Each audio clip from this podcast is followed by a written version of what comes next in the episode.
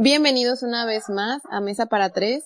En esta ocasión les tenemos una herramienta fundamental para este tiempo de pandemia. Estoy hablando de la resiliencia.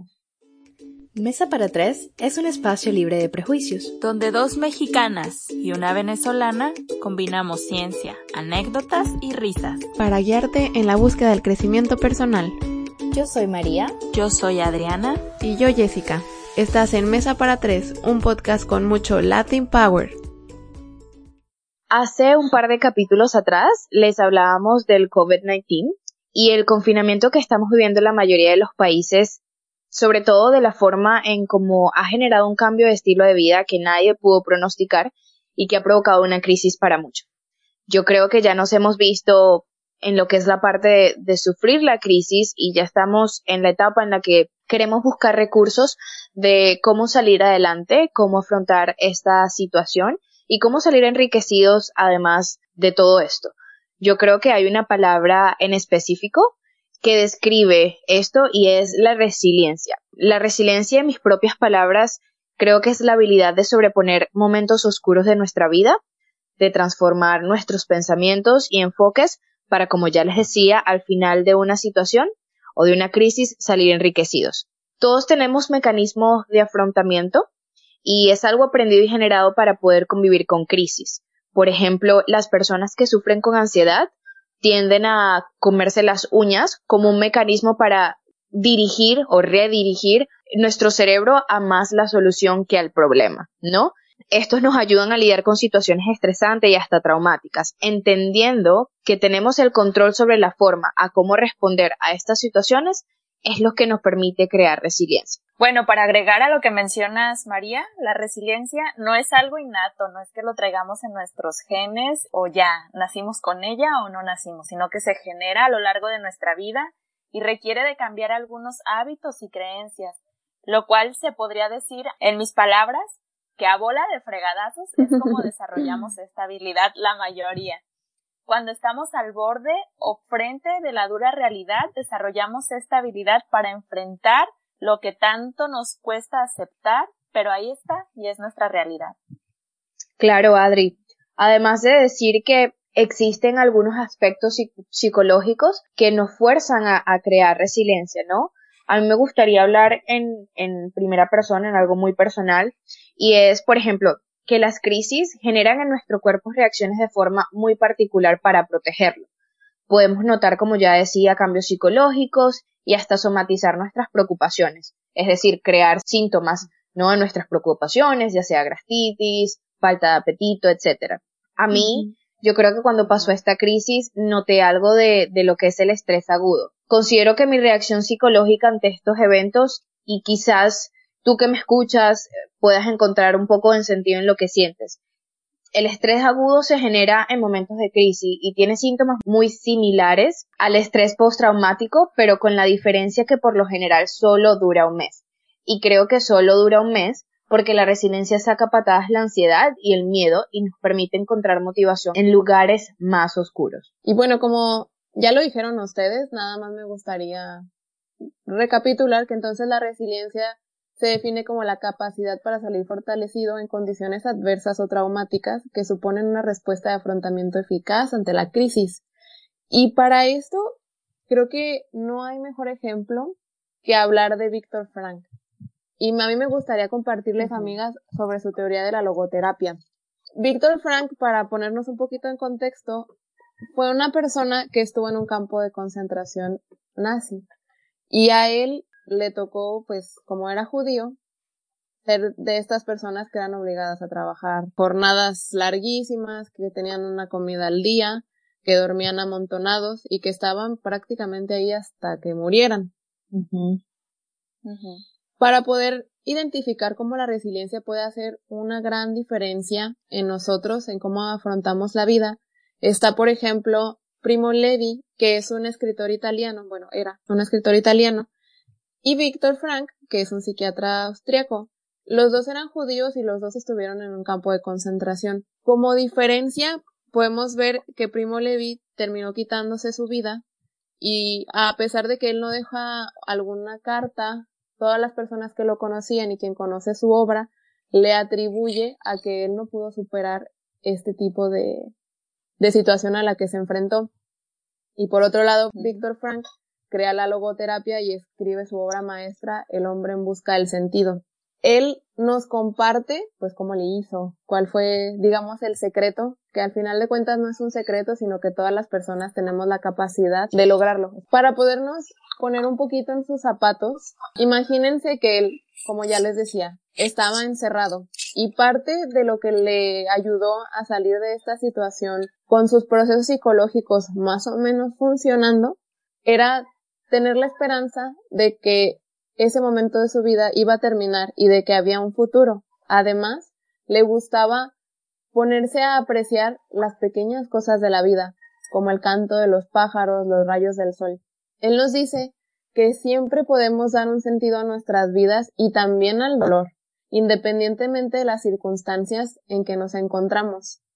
Esta búsqueda de significado constituye la principal motivación y que siempre, siempre, siempre, sin importar la circunstancia, vamos a tener un grado de libertad. Yo sé que esto va a sonar muy repetitivo, pero volvamos a, pensar, él está en un campo de concentración. ¿Qué poquititas libertades podría tener? En cuanto al coronavirus, es verdad que la realidad que estamos viviendo será distinta para todos, dependiendo del país en el que estamos, nuestra situación económica y hasta el rol que desempeñamos dentro de nuestra familia. Hay un comentario muy popular en redes sociales que dice que es fácil para las personas que tienen el privilegio de estar en su casa opinar que podemos salir de esta crisis con una ganancia. Sin embargo, recordemos que Frank estuvo en las peores condiciones y aún así fue capaz de encontrar sentido a su existencia. Entonces, si él pudo, seguro que nosotros también. Él en su teoría nos habla de tres valores que conducían al significado y como consecuencia a la felicidad. El primero de estos es el valor de creación. Aquí nos referimos a que en este momento, ¿dónde podemos encontrar algo de creatividad? Por ejemplo, quiere decir que si nosotros enfocamos nuestra energía en hacer algo que nos gusta mucho y que a lo mejor todavía más si ayuda de algo a la sociedad, le podemos estar encontrando significado a este momento de la vida. Me gustaría preguntarles, amigas, ¿ustedes qué oportunidad creen que tienen ahorita? Hace un momento estábamos platicando que los trastornos más populares entre la banda es la depresión y la ansiedad. Respecto a la oportunidad que tenemos, yo quiero hablar desde mi punto muy individual. Yo padezco de depresión y pues antes de que empezara el COVID-19, este nuevo episodio, porque ya he tenido diferentes, este nuevo episodio ya había aparecido y durante el COVID-19 pues me fue un poco más difícil levantarme de la cama, hacer cosas que me motivaran, porque dejé de, de tener la rutina que me estaba ayudando a sobrellevar mi situación actual, que es a la que me estoy enfrentando. Entonces la oportunidad que yo encontré es compartirme con los demás, es este podcast es compartir videos en mis redes sociales, ya sea de risa, TikToks o de reflexiones personales. Y les hablaba hace un momento a mis amigas que hace poco hice un video de un cuento de Jorge Bucay con una reflexión y fue muy compartido, recibí muchos comentarios muy lindos y eso me hizo sentir muy bien porque durante mi proceso el sentimiento que más he desarrollado, que más estaba desarrollando, perdón, era el de insuficiencia. Y el saber que mi voz es escuchada por otros, el saber el impacto que tengo, me ha ayudado mucho a sobrellevar esta situación y estar aquí en casa con el COVID-19 sin poder salir, pero encontré esta oportunidad de hacerme escuchar y de darle a los demás la luz que wow, qué lindo. Sí. Yo creo que para mí ha sido quizás un poco diferente y creo que ha servido como algo más, más interno que externo, quizás porque logré entender que como que hay ciertas cosas que puedo controlar y otras que evidentemente ni yo ni nadie está pudiendo controlar en este momento, ¿no? Yo cuando empezó a pasar todo esto del, del coronavirus y bueno, que, que sabes que vamos a trabajar desde la casa, que ya no puedes salir, que me cambió la vida totalmente, sí me pegó muchísimo al principio y creo que tuve un poco de ansiedad y eso quizás lo puedo hablar un poco más adelante, pero llegó un momento en el que decidí como que, ok, vamos a centrarnos en el ahora y dar gracias por todas esas cosas que, que estamos teniendo, ¿no? Y me hizo reflexionar en que a veces le damos mucha importancia a cosas que no vale la pena hacerlo, como por ejemplo que se nos quema el pan, que la ropa está mm, arrugada y cosas así, en vez de pensar que estamos vivos, que estamos sanos, que no tenemos la muerte ni remotamente cerca. Eh, no sé, yo creo que a mí me dio la, oportunidad de reflexionar todas las cosas buenas que, que tengo en mi vida y agradecer por eso. Además también me dio la oportunidad de retomar cosas que había dejado de lado. Por ejemplo, a mí me gusta mucho escribir y, y toco el piano, entonces también ha sido como un momento para volver a reencontrarme con eso, aunque el piano pues no lo he hecho mucho, pero sí por lo menos he, estado en el, en el, como en el plano. No sé, yo creo que para mí ha sido un momento de, de reencontrarme con esas cosas que había dejado a un lado. Qué valioso también. A mí también me gustaría compartir de lo que respecta a mí. Y es que antes de que se desatara todo esto, yo ya estaba pasando por otra crisis, que era la readaptación a otro país, a otro estilo de vida, y a qué iba a hacer con mi vida. Entonces, creo que ahorita el, el frenar y el, eso de que hay tantas cosas que están pasando y tantas cosas que faltan, y también el sentido de que la vida se puede ir en un segundo, me dio esta perspectiva de, bueno, en esto que te quede de tiempo, ¿qué quieres hacer contigo? Y fue como este retomar de que yo ya sé lo que me gusta hacer, sé a qué quiero dedicar mi vida, cuál es, digamos, hasta mi misión en la vida. Y fue como esto de, entonces, regresa Jessica, regresa. Y la creación de este podcast, el volver a animarme a dar psicoterapia, todo esto, pues creo que me está ayudando mucho a no solo a compartirme con los demás, sino a volver a mí misma. Y, o sea, creo que estoy agradecida en ese sentido con la vida. Sí, claro, creo que es una oportunidad para todos de encontrar esa luz que a veces apagamos, se nos apaga o la tenemos extraviada por algún momento y como que el mundo nos sentara y nos dijera, oye, esta es tu realidad, ¿qué vas a hacer con tu realidad? Fue como un boom de, ok, tengo que prender esa luz. Claro, y yo por ejemplo, cuando yo pienso en resiliencia hay varias palabras que se me vienen en la mente, pero una de ellas es la creatividad, ¿no? Y ahora que lo pienso, antes de que ocurriera todo esto del coronavirus, estábamos muy habituados a una rutina. Al despertarnos, cocinar, ir al gimnasio, vamos al trabajo, regresa a la casa, te bañas y duermes. Y podría decirse que hasta estábamos en la monotonía, ¿no? Estábamos como en piloto automático viviendo nuestra vida. Y esto del coronavirus fue, ok, te sientas y te quedas en casa. Y nos, nos pone a flotar la creatividad, a tener que tener que obligarnos a cambiar esa rutina y quizás retomar todo lo que habíamos dejado o inventar cosas que habíamos dejado a un lado para tener nuevamente esa sensación de bienestar que teníamos como parte de nuestra, rutina habitual antes de que ocurriera todo el coronavirus. Y también creo que ahorita le tenemos tanta nostalgia a lo que era antes que solo que nos pasa como en la ruptura amorosa. Solo estamos eh, de lo bonito que era, de todo lo que teníamos, pero no nos acordamos que en esa realidad también había muchas cosas que no disfrutábamos y que nos causaban mucho estrés y que queríamos cambiar. Entonces, esta oportunidad que tenemos de enfocarnos en el presente, creo que también la podemos tomar para desde la creatividad, ¿qué podemos hacer para cuando nos reinsertemos a la realidad, por así decirlo, y podamos vivir algo mejor. Dejemos de perder el tiempo en cosas que ya no nos gustan, que ya no queremos. Claro, claro, no. Totalmente, yes. Otra de las, de los valores que nos platica Víctor Frank son los de experiencia. Estos se tratan de disfrutar las pequeñas cosas, como ya les decía, él, las pocas cosas que tenía, era lo mejor el sabor de esa única comida que le daban, el canto de los pájaros, lo calientito de los rayos del sol. Todas esas cosas que, como ya lo decía hace un momento María, como están ahí todo el tiempo, las damos por sentadas y se nos olvida lo valiosas que son. Entonces, también aquí me gustaría que le compartamos a la audiencia qué cosas del presente estoy disfrutando.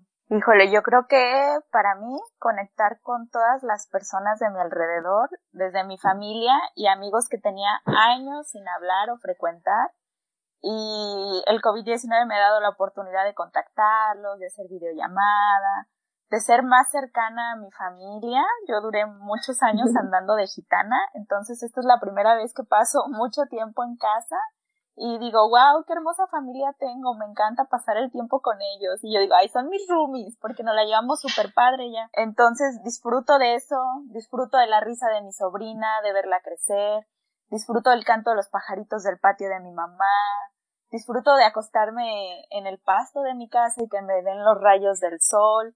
Y antes únicamente me daba la oportunidad de disfrutar una tarde soleada y asolearme en la playa no sabía que tenía en mi casa un espacio tan lindo para solear.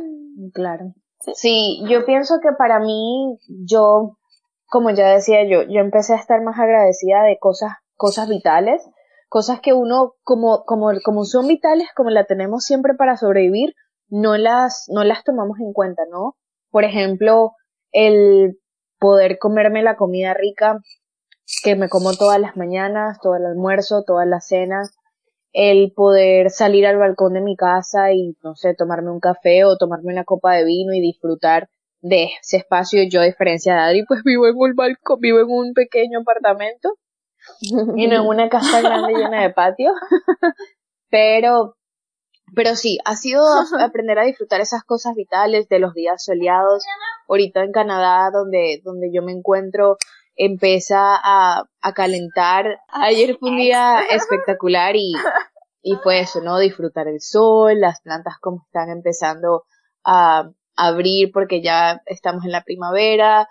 No sé, es como disfrutar todas esas cosas eh, vitales que, que antes no lo hacía. Y de hecho esto me, me recuerda la historia de un amigo que ya se las contaba a las chicas, pero pues me, me gustaría compartir con ustedes. Y es que, por ejemplo, yo tengo un amigo que él, en un accidente de, de motocicleta, perdió la movilidad, ¿no? De, de, poder, perdió la habilidad de poder caminar y no tiene movilidad de la cintura para abajo. Y cuando todo esto ocurrió, él apenas tenía 19, 19 años. Cuando yo lo conocí, obviamente no le hice esta clase de preguntas porque son muy íntimas, pero cuando ya llegamos como a una buena amistad, a un cierto nivel de intimidad, me comentó lo que le había sucedido. Y me decía que él, por ejemplo, él antes pasaba, daba muchas cosas por vano, pero cuando ocurrió esta situación empezó a agradecer cosas como por ejemplo poder subir las escaleras o poder bañarse de pie o poder mm, agacharse a buscar algo porque nada de eso lo podía hacer. Entonces, cuando yo tuve esa conversación con él me puso muy sentimental porque sí, obviamente agradecemos por tener un carro, por poder tener un trabajo, por poder tener a nuestras familias, pero las cosas vitales o las cosas que hacemos sin darnos cuenta, no las tomamos por, no las tomamos y no, no las agradecemos hasta que algo malo pasa y decimos como que ya no las tengo. Y pues es lo mismo con esta situación. Ese es un excelente ejemplo de una persona resiliente. Bueno, por mi parte, además de lo que ustedes ya mencionaron, porque también como los rayos del sol, los pajaritos son, no sé, hay momentos en los que salgo aquí a mi patio, cierro los ojos y digo eso como de, ay, gracias Dios por esto. Porque, no sé, hay veces que, que eso, que pasamos tanto tiempo en nuestra cabeza que se nos olvida el presente y las sensaciones, no sé, todo lo rico que hay en la vida.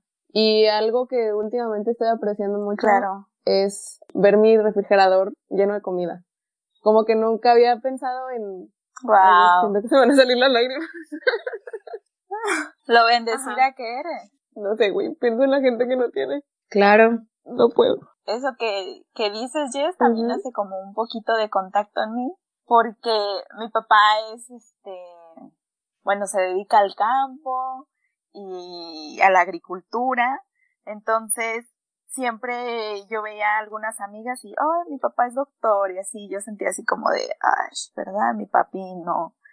Y ahora en este momento es cuando digo, wow, gracias al trabajo de mi papá, seguimos comiendo y el mundo no se paró, la economía en mi casa no se paró y todo sigue bien, no necesitamos clientes, no nada. Y ahora digo, qué papá tan genial tengo y tan grande tengo y yo antes no lo había visto así, no había valorado como su trabajo y decir, wow, qué grande eres papá. O sea, no me había dado cuenta de la magnitud de cómo tú también ayudas a que llegue el alimento a otras personas. Entonces, son ejemplos bien chiquititos que vivimos en piloto automático y vamos así por la vida, que no nos habíamos detenido a pensar lo bendecidas o lo afortunadas o afortunados. Sí, sí, es lo que yo decía, que vivimos en serio el, el crecer, el, el ser adultos, el tener metas inclusive nos hace, nos hace vivir en piloto automático, como que estamos tan enfocados en algo que no nos damos cuenta de todo lo que está a nuestro alrededor, de que no somos como el epicentro del universo, sino que hay demasiadas cosas que están sucediendo y, no podemos percibir por eso, porque tenemos un enfoque demasiado persistente y que para muchas cosas puede ser muy bueno, pero que quizás la vida necesitaba ponernos en este momento. También bueno, al menos yo antes de entrar al COVID-19 pasé por una ruptura del corazón amorosa y yo, yo estaba súper triste y lloraba y me preguntaba por qué y por qué. Y esta situación ya, ya ni siquiera me pregunto por qué ni para qué. Solo agradezco que tengo a mi familia que nunca se fue y que siempre ha estado y a mis amigos. Y al final del día digo, ok, esto es lo que hay y la persona que se quiso ir y que ya no está, ya no está. Y en mi realidad está mi familia y están mis amigos y es lo que tengo hoy y los voy a disfrutar al máximo porque mañana no sé si vamos a estar. Entonces como es este tipo de situaciones tan fuertes que nos acuden a todos como sociedad, no me encanta, pero al menos en mí digo, ya dejé de vivir en, en piloto automático. Ya no vivo en el pasado, ni tampoco quiero vivir en el futuro. Literal, estoy en un día a la vez. Y es que es una realidad que eso es lo único que tenemos, lo que, lo que está pasando ahorita. Sí. Y que va a haber, va a haber como un antes y un después. Yo creo que el mundo va a tener un antes del coronavirus y un después del coronavirus.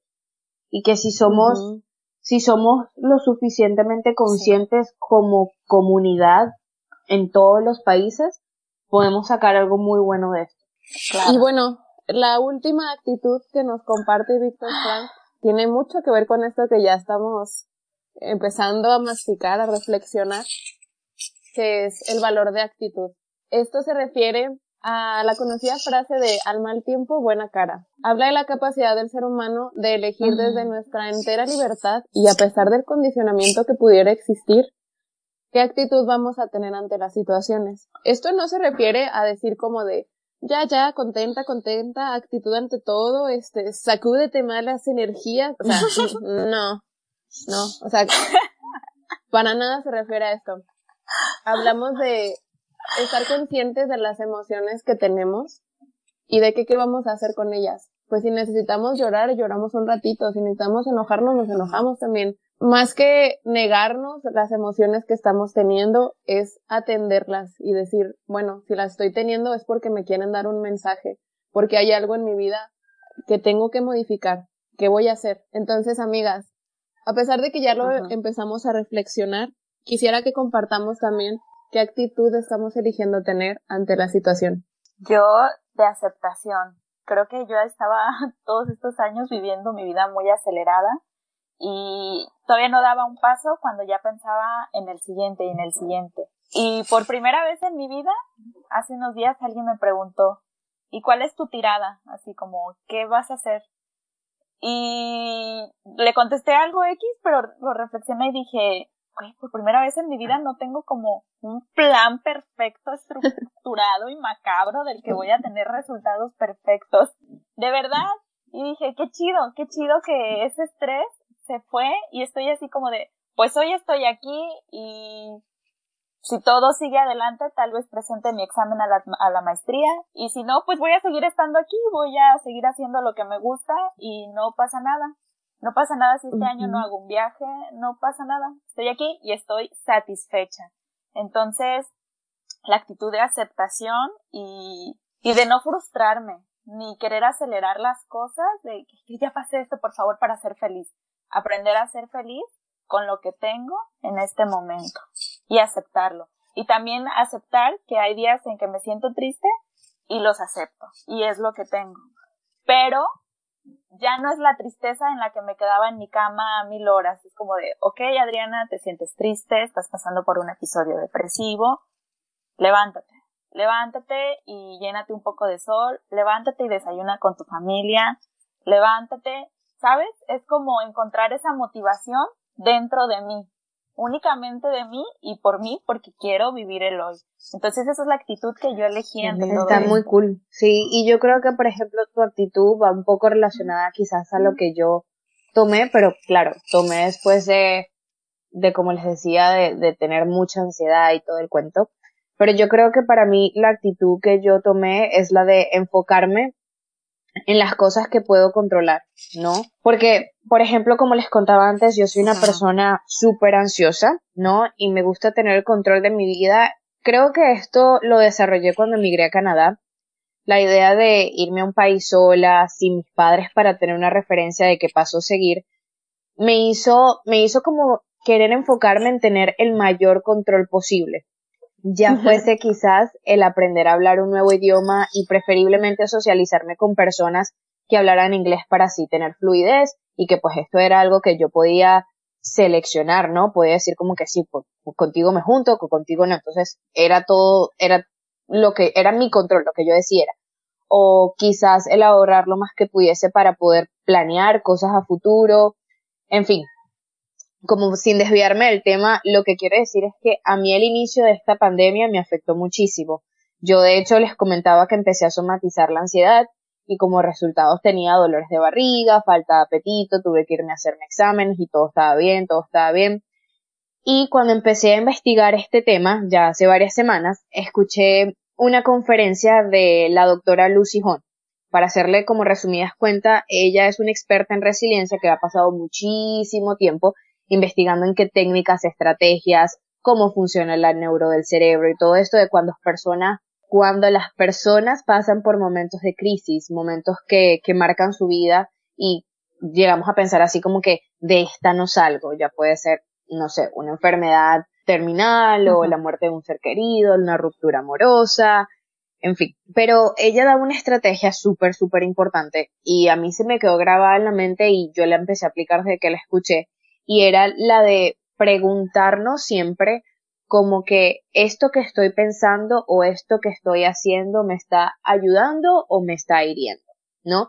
Y les comentaba que me gusta mucho porque es, es una actividad que primero tenemos que hacerla conscientemente. Es así como que estoy conscientemente decidiendo revisar el internet 80 veces para ver cuántas personas se han muerto, esto me ayuda o no. Bueno, creo que no me ayuda, me está hiriendo, entonces ahí también conscientemente cambio mi pensamiento.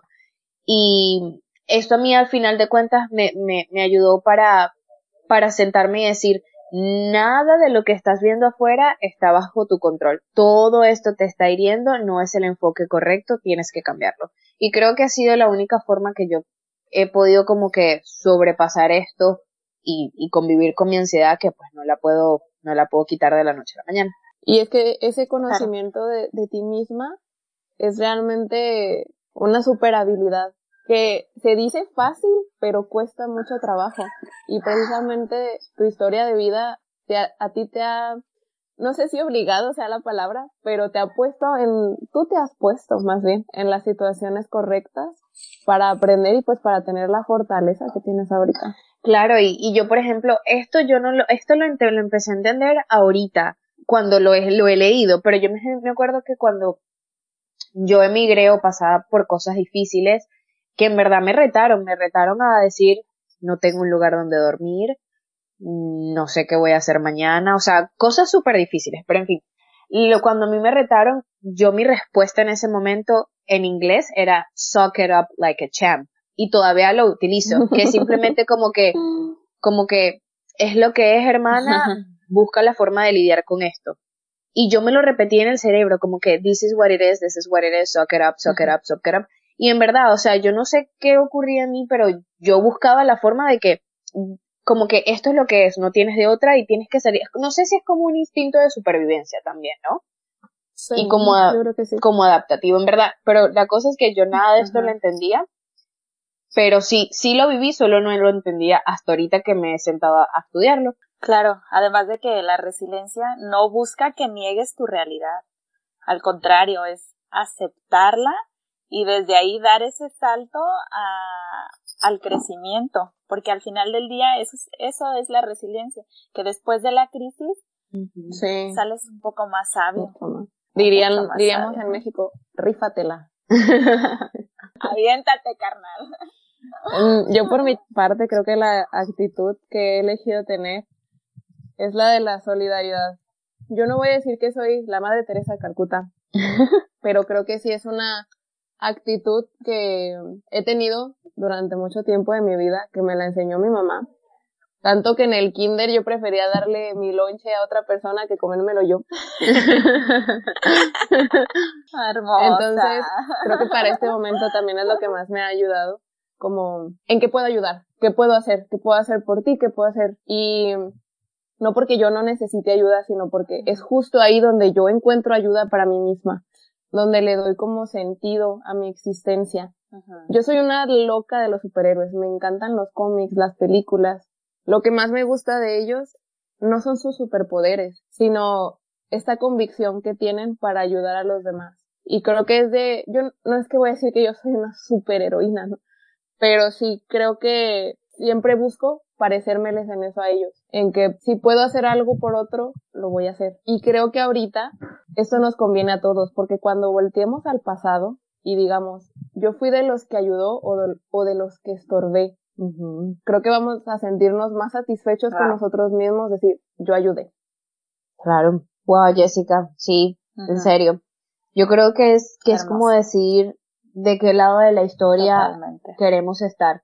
Porque si hay algo que podemos tener por seguro es que esto que está pasando es, es algo que va a durar para la historia y lo vamos a recordar por muchos años. Entonces es el momento de decir si queremos ser de los buenos o de los malos. Sí, definitivo. Estos fueron entonces los valores que nos enseña el libro de El hombre en busca del sentido. Es una super recomendación para todos ustedes de Víctor Frank. La resiliencia es un tema muy extenso y que probablemente lo volvamos a traer a la mesa. Por ahora hemos llegado al fin de este episodio y me gustaría recordarles que es una realidad que muchas de nuestras creencias pueden estar poniéndose a prueba en este momento y es por eso que nos cuesta tanto trabajo afrontarlo. Sin embargo, es el mejor momento para buscar nuevos recursos. Cada situación vivida nos hace más fuertes, siempre y cuando estemos dispuestos a aprender de ella. Gracias por haber estado con nosotros. Hasta la próxima.